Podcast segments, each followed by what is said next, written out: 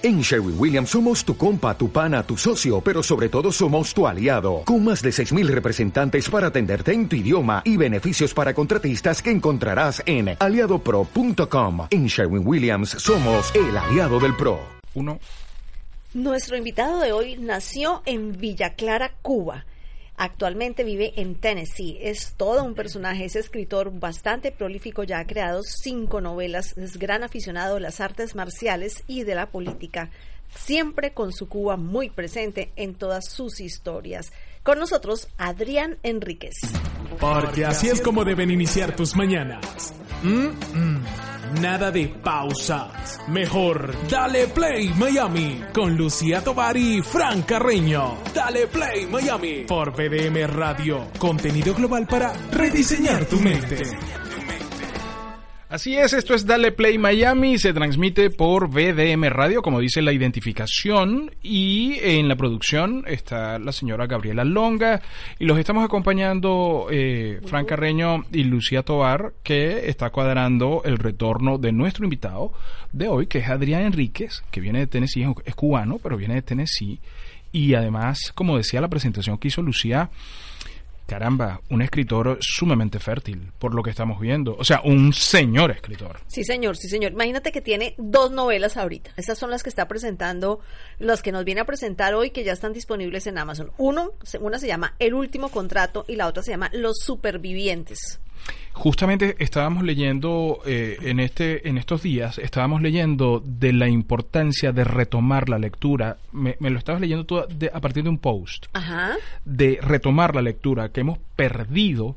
Eh, esa, esa habilidad, porque es básicamente una habilidad, ese ejercicio cerebral que es leer un libro, no el Twitter ni el Instagram, sino un libro y los beneficios que eso que eso traía. Y leer en papel. Y leer y leer en papel. En papel. Y justamente se presenta aquí Adrián Enríquez eh, como un librero diciendo, Epa, no, estos no son libros de otros, estos son mis libros. Eh, Adrián, bienvenido a Darle Play Miami, hermano. Eh, hola, muchas gracias por darme esta oportunidad. Gracias, Fran. Hola, gracias. Ahí, ahí, ahí está Lucía, sí. ahí está Sí. con Lucía. Y, qué de- de- y eres muy joven, además. ¿Sabes qué me llama la atención poderosamente? Me llama la atención eh, el tamaño de los libros y lo joven que eres. Porque regularmente cuando uno llega a escribir libros de esa magnitud, uno es como, no sé, Carlos Alberto Montaner. Bueno, Fran, realmente eh, uno de los problemas que tengo con, mi, con las personas que me editan los libros es que constantemente me están diciendo, oye, escribe menos, no hagas tan extensas las novelas. O sea, créeme que, que las hago corticas. Si por mí fuera escribir una novela de 700 páginas es... lo disfrutas. problema. Sí, claro. ¿Cómo, cómo es ese proceso, Adrián? O sea, tú te pierdes ahí en esa, en esa, en- con esos personajes te van llegando las ideas. En estos días estaba hablando con un director de cine que, que me llamó y me dijo, sabes que las ideas, los sueños te eligen y entonces uno tiene la responsabilidad de irles dando forma. Eh, ¿te, ¿Te pasa eso? ¿Te pasa lo mismo? Yo tengo una formación de escuela. Yo estudié en Cuba, estudié teatro, estudié eh, cuatro años, lo que era la parte dramatúrgica. So, yo soy muy metódico en esa parte. Eh, dicen que hay que, que hay dos tipos de escritores. Yo siempre hablo de esa. um, está el escritor de mapa y el escritor de brújulas. Oh. Y yo me considero un escritor de mapa. Yo hago un trabajo antes de comenzar una novela donde pongo la caracterización de los personajes. eh, Claro, porque eres actor, además, Sí. y guionista. Sí, es una de las cosas que, que a mis lectores les encanta. Que dicen, oye, esta persona yo la conozco o, o- o- o es real, te la inventaste. Porque mis personajes a mí me gusta poner desde a qué hora se toman el café, qué visten, qué, cómo son. Muy descriptivo. O sea, eres Sí. minucioso en esa descripción. Y, y lo disfruto. Y, me y- encanta. Y, y que, que, que, bueno, súper. Y que retomando un poquito el, el escritor de brújula y el escritor de mapa, ¿cuál es la diferencia entre uno y el otro? Para entenderlo, nosotros los, los normales, los seres humanos, Por ejemplo, los mortales. los, sí, sí, está bien. Los, los escritores de brújula eh, son aquellas personas que sencillamente se sientan delante de la computadora y dicen, ¿sabes qué? Para donde me lleve la imaginación. El personaje llega, abre una puerta y nunca sabe qué hay detrás de la puerta. Y por ahí para allá comienzan, tú sabes, lo que es la trayectoria de, de la novela. Eh, hay super escritores, te podría hablar desde Stephen King hasta leyendas que usan ese método. Y están los escritores de, de mapa, como les llaman, que son aquellos que lo tienen que planificar todo. Yo siempre digo, yo comienzo mis novelas sabiendo el final. O sea, yo comienzo de Oh, atrás ajá. hacia adelante. Yo Eso sé- es fantástico. Exacto. Yo sé en qué va a acabar los personajes, en qué va a terminar la historia. So, y me gusta que las personas, cuando la leen, los lectores, Y, y- y- Eh, y- ¿Te gusta John Grisham? sí, sí, sí me gusta. Eh, Él es descriptivo también. ex- Tiene los personajes muy, muy, muy dibujados desde siempre. Sí, sí, muy, muy, muy metódico. Lo que Muy estaba, metódico. Sí, lo que estaba comentando. y- y- y eso nunca te ha traicionado, esa, esa, esa técnica? Para nada, para nada la es la, la disfruto mucho. Realmente la disfruto mucho. Porque a veces tú dices, bueno, yo quiero que este personaje termine en este punto porque esto es el desenlace. Pero de repente mientras vas escribiendo, tú dices, "Mm, pero ¿y si hago esto otro? Y de repente se torna más interesante y le meto 150 páginas más. No, sí, sí, siempre se- siempre existen la- las modificaciones. Eso sí me pasa mucho. Sí, claro. Pero, Eh, pero sabes que yo te entiendo porque, bueno, yo eh, hago asesorías para la gente que quiere hablar en público y les ayudo a escribir los discursos desde la emoción. Y yo empiezo por el, por, por el final, yo empiezo por el cierre. Y entonces es es súper chévere empezar por el cierre, porque al final la gente cuando se sube a dar su discurso, eh, lo hace de una manera mm, eh, emocional de verdad y no se lo aprende de memoria. Entonces, eh, te entiendo como ese punto. Es como a- a- hacia dónde quieres llegar o hacia dónde Claro, quieres dirigir a te tus pones un objetivo. Claro. Sí. ¿Cómo, cómo fue ese primer ejercicio cuando, antes de llegar a esto? Porque, ¿qué- ya va, ¿qué edad tienes tú? 32. 32 años, eres un Sí. escritor, eres un escritor muy, Oh, muy impresionante, joven. sí. Eh, eh, eh, ¿cómo, ¿Cómo fue, cómo, cómo empezaste? ¿Cómo fue ese primer cuadernillo, ese primer ejercicio donde tú dijiste, esto, esto puede ser una novela? Eh, mira, han- pasaron muchas cosas, porque yo soy cubano. Y- No. Sí. Ustedes son venezolanos. Entonces quería, Ah, quería- claro, claro, claro. Eh, con Cuba sucede una cosa. En mis novelas tocan algunos temas fuertes de política, eh, pero también tocan muchos temas de la prostitución eh, y muchos temas de acción. Esos son personajes fascinantes, Sí. porque tie- tienen un universo que donde, de donde uno Sí, saca mucho. Exacto. Pero sucede que en Cuba yo este tipo de novelas no las podría haber hecho. Entonces yo en Cuba tomaba, comencé mis primeros proyectos y los presenté y me dijeron, no, olvídalo, esto no se va a publicar. No se va a nunca". poder. Claro. Entonces, bueno, llego aquí a los Estados Unidos y yo dije, bueno, aquí ya esto es sin límites. Claro. Y entonces ahí surge como tal la primera novela que tengo. Eh, en sí ya tengo publicadas cinco. Pero si tuviera el tiempo y los recursos, creo que fácilmente podría tener 15 novelas. Tengo proy- proyectos eh, sin acabar, demasiados. De verdad, Wow. pero, No me- pero no me tú- alcanza. tú- tú- esa, esa mente tuya, y tú ¿tú te pon- duermes? Bueno, a mi esposa a veces me dice que tengo que dormir un poquito más. Pero, Oye, y entonces, ¿de dónde sacas las historias? Porque, bueno, así como algunas personas dicen, bueno, voy a escribir sobre el perro, un perro, y escribes, ok, historia de un perro. Y, y vas poniendo los títulos, las, las cosas de las cuales te gustaría escribir, o simplemente te sientas y escribes. No, tengo, tengo un, un género en específico. Es el llamado tecnotriller. Ajá, oh. que me gusta todo lo que lo que mezcla lo que es la parte de las armas, de los espías, de las artes marciales. Ay, me encanta todo eso. Y por ahí yo voy, tú sabes, tejiendo mis, mis historias. Sí. Eh, crear la historia no, no me cuesta ningún trabajo realmente. Hay, hay escritores que a veces yo los escucho y, bueno, mis respetos hacia ellos, pero que dicen el famoso que me quedé en blanco, estoy en blanco, Ajá, no me vienen ajá, las ideas. sí, una, una, una sequía eh, De imaginación, creativa, exacto. sí, que Y a veces yo- uno las tiene. Uno, yo, yo a veces tengo sequías crea- creativas que yo digo, no, o sea, estoy en neutro, no se me ocurre nada ni para atrás ni para adelante. ¿No, no te ha pasado? Eso, y te produce una crisis. Tú dices, o sea, me sequé, estoy seco, me, tengo que ir a trabajar a Publix. Oh, yo hasta ahora, gracias, gracias a Dios, lo doy todos los días. Eh, tengo tantos proyectos sin acabar que no, no, yo digo, no, es que no puedo, de hecho, no puedo seguir inventando más, tengo que terminar lo que ya tengo. Claro, hasta eso también me pasa. Sí. O sea, uno va de, de un lado al otro y, y, y Lucía, que es mi esposa, me dice, no, pero ya va, pero, o sea, termina uno y empieza el otro, porque estás metido como en cinco y todos los llevas por la mitad. Y, y, y, y entonces tú dices, no, pero es que es el momento de todos, es el momento de todos. Uno tiene ahí como una, Ahí- una gula. Sí, mi esposa me está mirando y me dice, ¿te, te suena? ¿Te suena? Sí, ¿Te, es familiar? ¿Te, Sí. te suena familiar? sí, sí, sí, sí, porque ellas tienen la terrible función en la vida de nosotros de aterrizarnos. De decir esa famosa frase, te lo dije. Te lo dije, exactamente. Es que creo que por eso te, te, mm, abrí el libro y leí dos, Es- esto dos pedazos, dos segmentos del libro y entonces por eso te asocié con John Grisham porque él eh, hace se, se lo lleva todo al thriller desde él desde parte de que es abogado te lo- se lo lleva todo hacia procesos judiciales y le mete eh, esas tramas. Entonces por eso por eso te asocié porque me pareció fantástico. Sería más una especie de un Tom Clancy, Tom o, Clancy. o un Vince Flynn, que son mis dos escritores americanos que, que, que- que los adoro. Clemson, eh, mm, también. Sí, porque eh, en el caso de, de Grisham, él, él se va mucho porque es la parte de, de los procesos judiciales. de los procesos judiciales porque él es abogado. Exacto. En las mías hay mucha sangre, mucha acción, mucha violencia, eh, mucha crítica social. ah, ya te digo, ah, por ejemplo, en esta novela, el último, el último contrato, yo hago una crítica fuerte a lo que es eh, a la prostitución, Ajá. en, tú sabes, en diferentes sectores.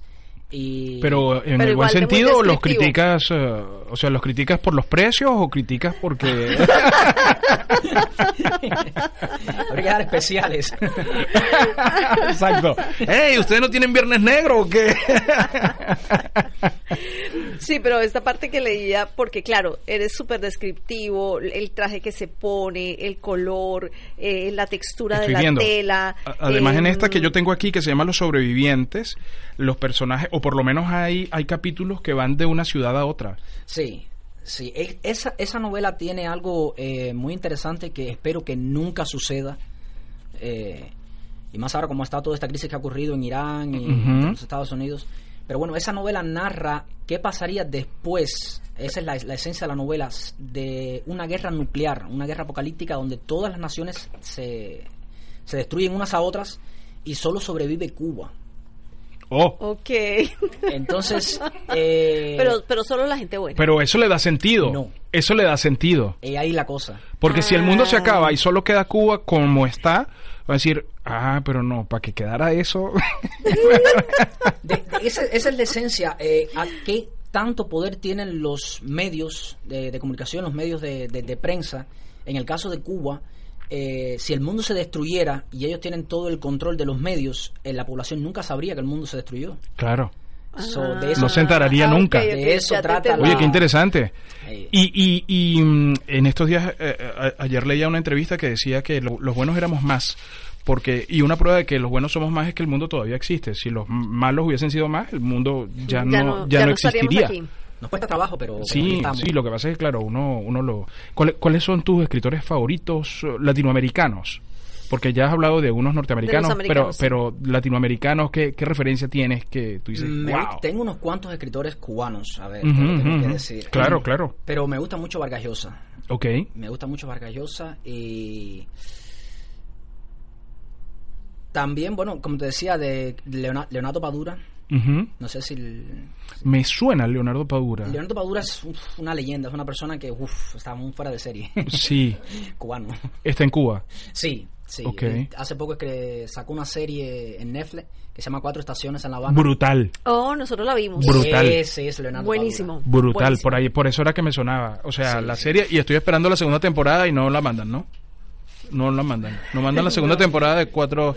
Voy, a- voy a Vamos a llamar a llamar a Netflix. Netflix. Señores. Porque fue súper Señores corta, de Netflix. pero muy buena. Sí, sí, policíaca. Sí, policíaca y tal, y además el policía humano, que eso me encanta, o sea, el tipo con sus debilidades, con su, ah, le gusta aquella mujer, va y se la levanta, un galán, ¿sabes? Y eso, eso le da... Y también con sus problemas de alcohol. Su con sus problema problemas de de alcohol, alcohol. lo hace real. Sí, sí, Sí, sí, sí, sí, sí. muy buena. Yo no sé, de verdad no sé por qué no han sacado la segunda parte. O sea, la segunda temporada, pues son como ocho o nueve capítulos, ¿no? Sí, sí. Fue muy corta, realmente Sí. fue corta, pero muy buena. Pero la volvería a ver.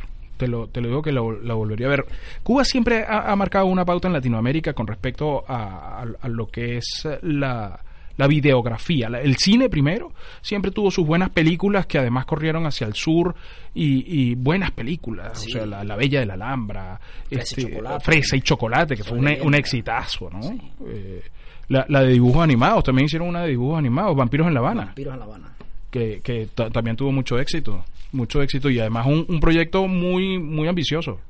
Oye, tú el de la cornetica. había un personaje ahí que estaba, porque había un, había un trompetista que ensayaba. que son las 4 de la mañana, que yo trabajo. sí, sí, sí, sí, sí. ¿Escribes todos los días? Bueno, bueno, eh, trato, pero también tengo, eh, practico eh, jiu-jitsu, que es un, una arte marcial, Ajá. y entonces eh, tengo que dedicarle tiempo a mi esposa, y entonces quisiera escribir más, pero no puedo escribir todos los días. So, por lo general trato en la semana, durante la semana, de escribir al menos una hora todos los días. Claro. Y los fines de semana casi siempre eh, los dedico a escribir. ¿Y, es- general. ¿Y esto lo escribes el, el fin de semana? Es- semana. Sí. Sí. Wow. Yo Qué a, a- a donde Pero- quiera que voy, El personaje atractivo de toda esta entrevista es tu esposa. En 10 minutos la vamos a sentar ella aquí para preguntarle cómo vives tú con un tipo así. Así, a veces tenemos que casi que preparar un, un, un schedule de hoy vamos a hacer esto, mañana esto, y de esta hora a esta hora escribes. Ah, ok, perfecto. Oh. Me So, parece, me parece bien, me Sí, parece está bien. Ella Así. cuida su, su ¿Qué su tan productivos son esas jornadas, esas jornadas de escritura? O sea, tú te sientas y dices, bueno, tengo que hacer tanto, te lo planteas por página, te lo planteas por tema, por, capítulo, Por cantidad de palabras. por cantidad de palabras. Tengo un sistema que yo voy anotando eh, el día que escribo y la cantidad de palabras que escribí. Eso me va dando una idea de cuánto avancé o si no estoy haciendo bien el trabajo. Uf, eres ultra metódico. Sí, Escri- sí. ¿Escribes en computadora? En computadora. Bueno, ahí va lo, lo interesante. ¿Por qué, eh, por qué escribo tanto? Yo, para todos los lados, lados que voy, voy con una libreta. Una libreta gigantesca. Eh, Esa era mi próxima pregunta. Y ahí llevo mi, mi, mi lapicero y ahí voy escribiendo, voy escribiendo. Tengo, no sé, podría decirte que más de 20 libretas Wow. eh, esparcidas por toda la casa. Entonces, en cada una tengo... es- ¿Viste todas que no estas soy la única? Y, y esa situación, Adrián, eh, estamos conversando con el escritor Adrián Enríquez, que está presentando sus, sus novelas y su más reciente novela, ¿no? Que es El último contrato o, Eh, o son los las dos. sobrevivientes. Los supervivientes. Los supervivientes, los supervivientes. Em, y, y eso te viene como a los compositores, o sea, ya va, espérate un momentito, me estoy comiendo un pastelito de guayaba y de repente se te viene la idea y tú dices, ya, espérate un momento, pásame, el, pásame el bolígrafo y tal, y, y tener a tu esposa de cómplice en ese sentido de, sí, aquí está. Así, literalmente, a veces vamos manejando, escucho una canción, me sucede mucho, sobre todo con la música, digo, wow, esta escena me inspira eh, la, la parte en que el hombre entra, abre la puerta con una pistola y acaba con todos. Esta es la canción que yo me imaginaría que, que podría usarse si la llevara a un guion. Y entonces anoto el nombre de la canción y se la mando a ella eh, en un mensaje. Sí, eso también te iba a preguntar, porque este tipo de, es- este estilo de novelas dan mucho para hacer cine. Bueno, ahí está pasando algo que todavía no puedo confirmar nada que, que eso posiblemente sea el proyecto más grande que tengo para este para este año. Wow. Sí. No, no, cuéntalo, Adrián. No, no puedo. todavía si lo cuento me, me linchan. Te- te linchan. Sí. Claro, porque si eres escritor, eres guionista, eres actor, tienes muchas cosas, tienes una visión. muchos elementos. Desde, sí, tienes una visión desde diferentes puntos de vista del mismo arte. Entonces, em, tener, tener una película metida en la cabeza de tu libro debe ser fantástico. Netflix tiene pensado montar eso cuándo? ¿En el segundo semestre? todavía, todavía no está confirmado. voy, le- voy cerca, voy cerca, voy cerca. Por- sí, sí. Pero, pero si nada, cuando salga, eh, le vamos a pedir a Erwin que nos traiga la primicia. Nosotros tenemos que tener la Pues, primicia. Que CNN, que nada, que ve y que Claro, nada. que se enteren por aquí, que se enteren por aquí y después le mandamos un mensajito de texto. Te ganamos esta. Aquí está la exclusiva. Aquí está la Para mí exclusiva. sería un placer, claro, claro. Sí. ¿Cuál es la que tú consideras de todas las que has escrito que tendría como que ese privilegio de ser la primera en llevarla a una a una producción, A una serie. a una serie? Y si todo sale según lo previsto, sin duda creo que sería el último El contrato. El último contrato. Se presta mucho para ese tipo de tramas. Es que te voy a decir una cosa, me quiero leer este libro. O Pues sea, lo estoy viendo por encima y es que es tan descriptivo, tiene tanta cosa tan fantástica que es de esos libros que uno abre y en la primera página se va uno y no lo quiere cerrar. Pero es tiene, que tiene una historia que hasta ahora eh, todas las personas que la han leído eh, me han dicho, oye, me, esto me tocó mucho, me duele mucho, pero me, me fascina, me que, quiero leerla. Eh, esta, esta, a diferencia de los supervivientes, el último contrato narra la historia de... O sea, la esencia es un asesino, es considerado Alex Méndez, el personaje de Alex Méndez, es considerado el mejor asesino de Latinoamérica. Y el hombre recibe un contrato de 20 millones de dólares por ir a Cuba a matar a un ex general del gobierno de Saddam Hussein, que huyó, Oh. está escondido en Cuba, eh, vive como todo un millonario. Como todos. Exacto, y pues este asesino que es un especialista en artes marciales, que tiene cuenta con toda la tecnología militar, de espionaje, que cuenta con todo un equipo al estilo Misión Imposible Ajá, para que te ubiques, llega a Cuba y sucede lo que no venía planeado, se enamora de una bailarina cubana. Oh. So, y las cubanas son conflictivas, entonces le dice, pues ahí comienza la Datazo. Ese La es otro, o- otro, otro título para una novela. La Sí. cubana conflictiva.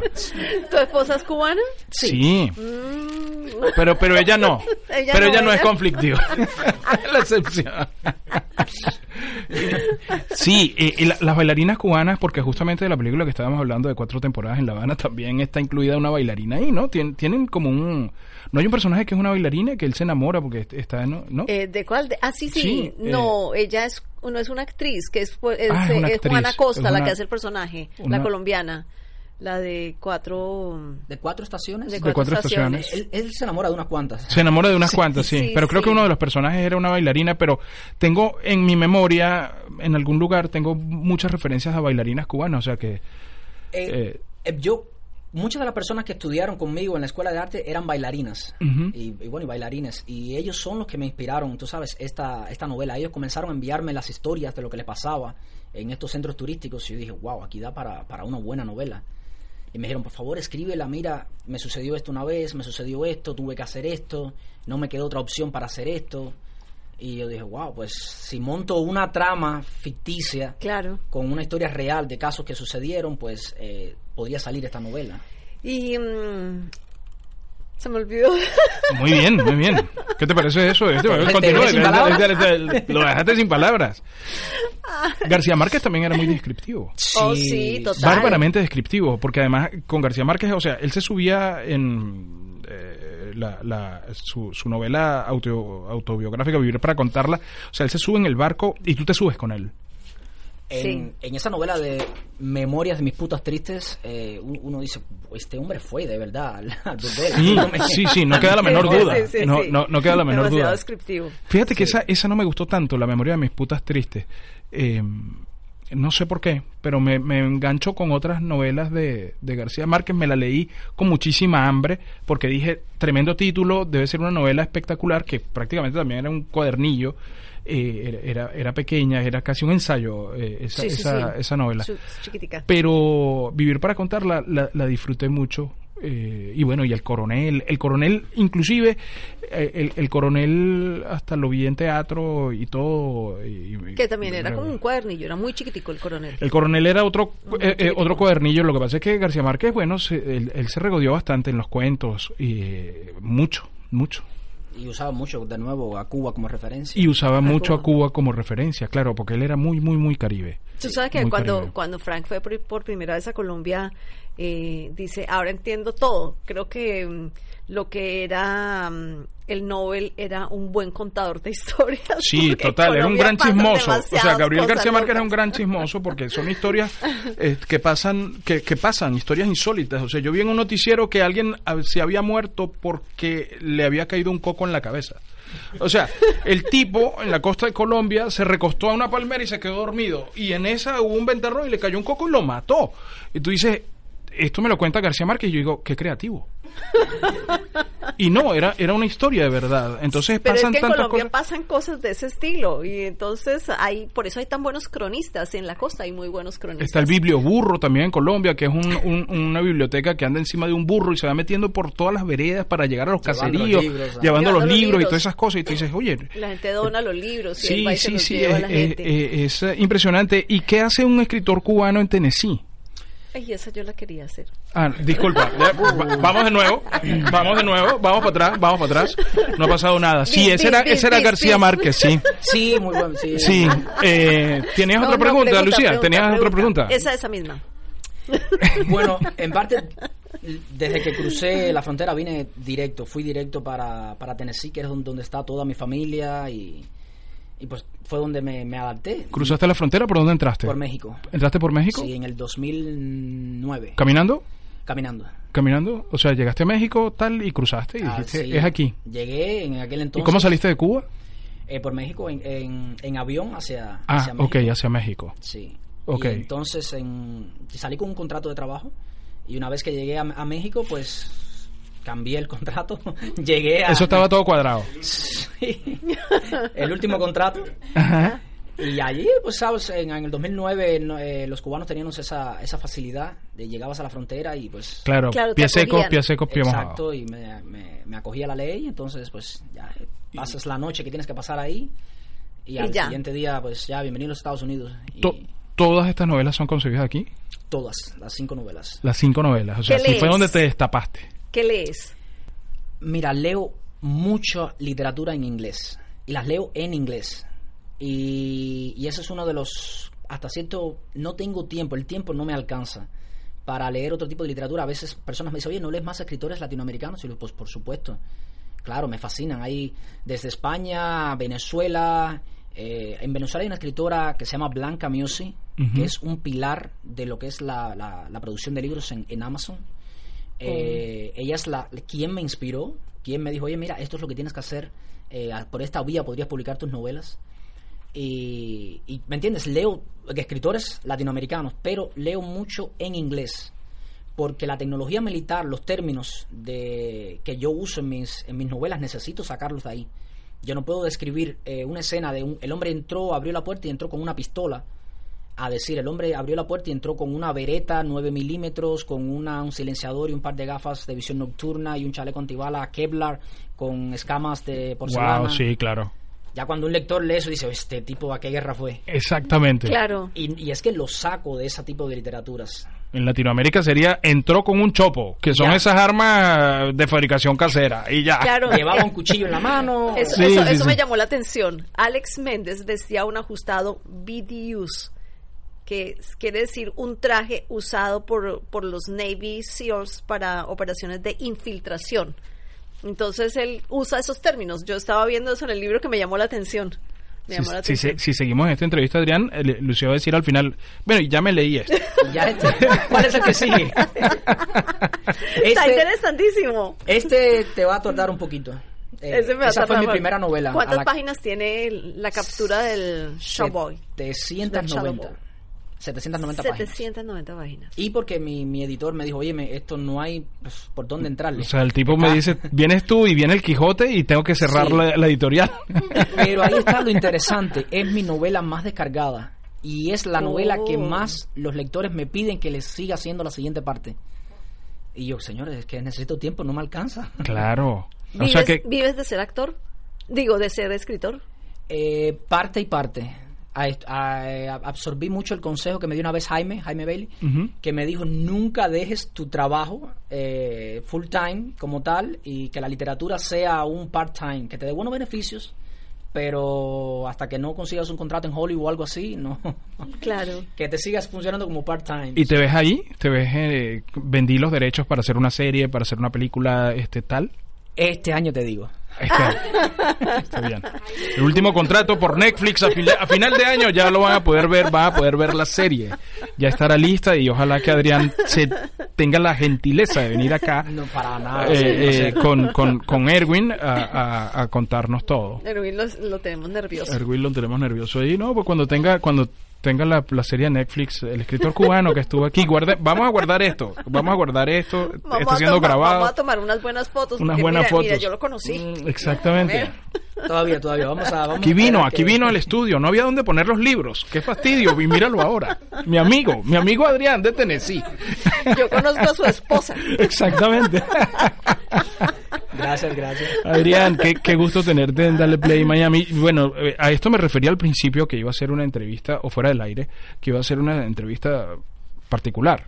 No, eh, soy yo quien les da las gracias a ustedes, a Erwin, por, tú sabes, darme esta oportunidad de conocerlos a ustedes. So, realmente, miles, miles de gracias. No, no, no, un gusto, además porque eres tan joven y tienes un futuro tan brillante que, pues yo iría agarrando más espacio del trabajo completo, del tiempo completo a- al tiempo parcial, porque creo que vas a tener eh, un, una carrera, pues, Muy exitosa. Muy exitosa, sí. Sí, yo también. Gracias, gracias. Bueno, ahí les dejo la- las novelas, espero que las lean, las Mm, disfruten. claro. Pero te lo juro que la voy a leer. Está, está no, las tienes que firmar. Sí. Con todo placer. Sí, sí, sí, por favor tienes que firmarnos la novela que nos vas a dejar para, para tenerla y, y disfrutarla, porque estoy seguro que por lo menos Lucía, que le encanta ese tipo de, lito- de literatura, la, la va a disfrutar, la va a disfrutar mucho. Sí, bueno, lo pueden buscar en Instagram como Adrián Enríquez Libros, Enríquez con H y Z, Adrián Enríquez Libros, esa es su cuenta de Instagram para que lo puedan seguir, pueden buscar sus libros también en Amazon, eh, el último contrato que es del que yo he estado, que ya casi lo termino, y Los Supervivientes, que fue el que vino a, a promocionar, que fue el que menos hablamos. ¿Tienes, ¿Tienes ese registro de cuánta gente, con, cuáles son, cuál es tu novela más vendida? ¿Te lo da Amazon? Me da la cantidad de páginas leídas, pero la cantidad de libros que se descargan no porque existe ahora una cosa que se llama una membresía que se llama Amazon Prime. Prime. Prime. Ah, no, no, disculpa, Amazon Unlimited, Ok. que pagas ok. 7.99 y puedes leer todos los libros que quieras de gratis. Oh, O sea, un Oh. Netflix de Amazon. Exacto. Entonces, De en, de libros. eh, en mi caso, no me pagan la descarga del libro, me pagan la- las páginas leídas o las regalías, como ellos le Claro, las vistas, Ah, lo que serían ok, las vistas en Exacto. Netflix. Eh, exacto. exacto. Exactamente. Bueno, pero no pueden solo- no solamente en Netflix me lo estaba diciendo Erwin, no solamente pueden ver los supervivientes y el eh, digo en, en Amazon y el último contrato, sino que pueden tener obtener los cinco libros que ha escrito Adrián, así que no se vayan a, a- a quedar solamente en estos dos, sino los cinco libros que ¿Y, escribió y en Adrián. librerías locales? No, no. Yo ¿No? He, he enfocado todo mi negocio y hay un, un como que dice, una gran oportunidad En lo que- digital. en la venta digital y de papel a través de Amazon, que es el Amazon en estos momentos es la librería más grande no, no, del no, mundo. no, no, no, No, no, no. No. Sí. No, yo, yo lo digo porque como eh, en estos días estaba hablando yo con una persona de arte, de, de arte plástico aquí y me decía, ah, no, pero si es un artista cubano, los cubanos consumen cubano, los, los cubanos consumen cubano.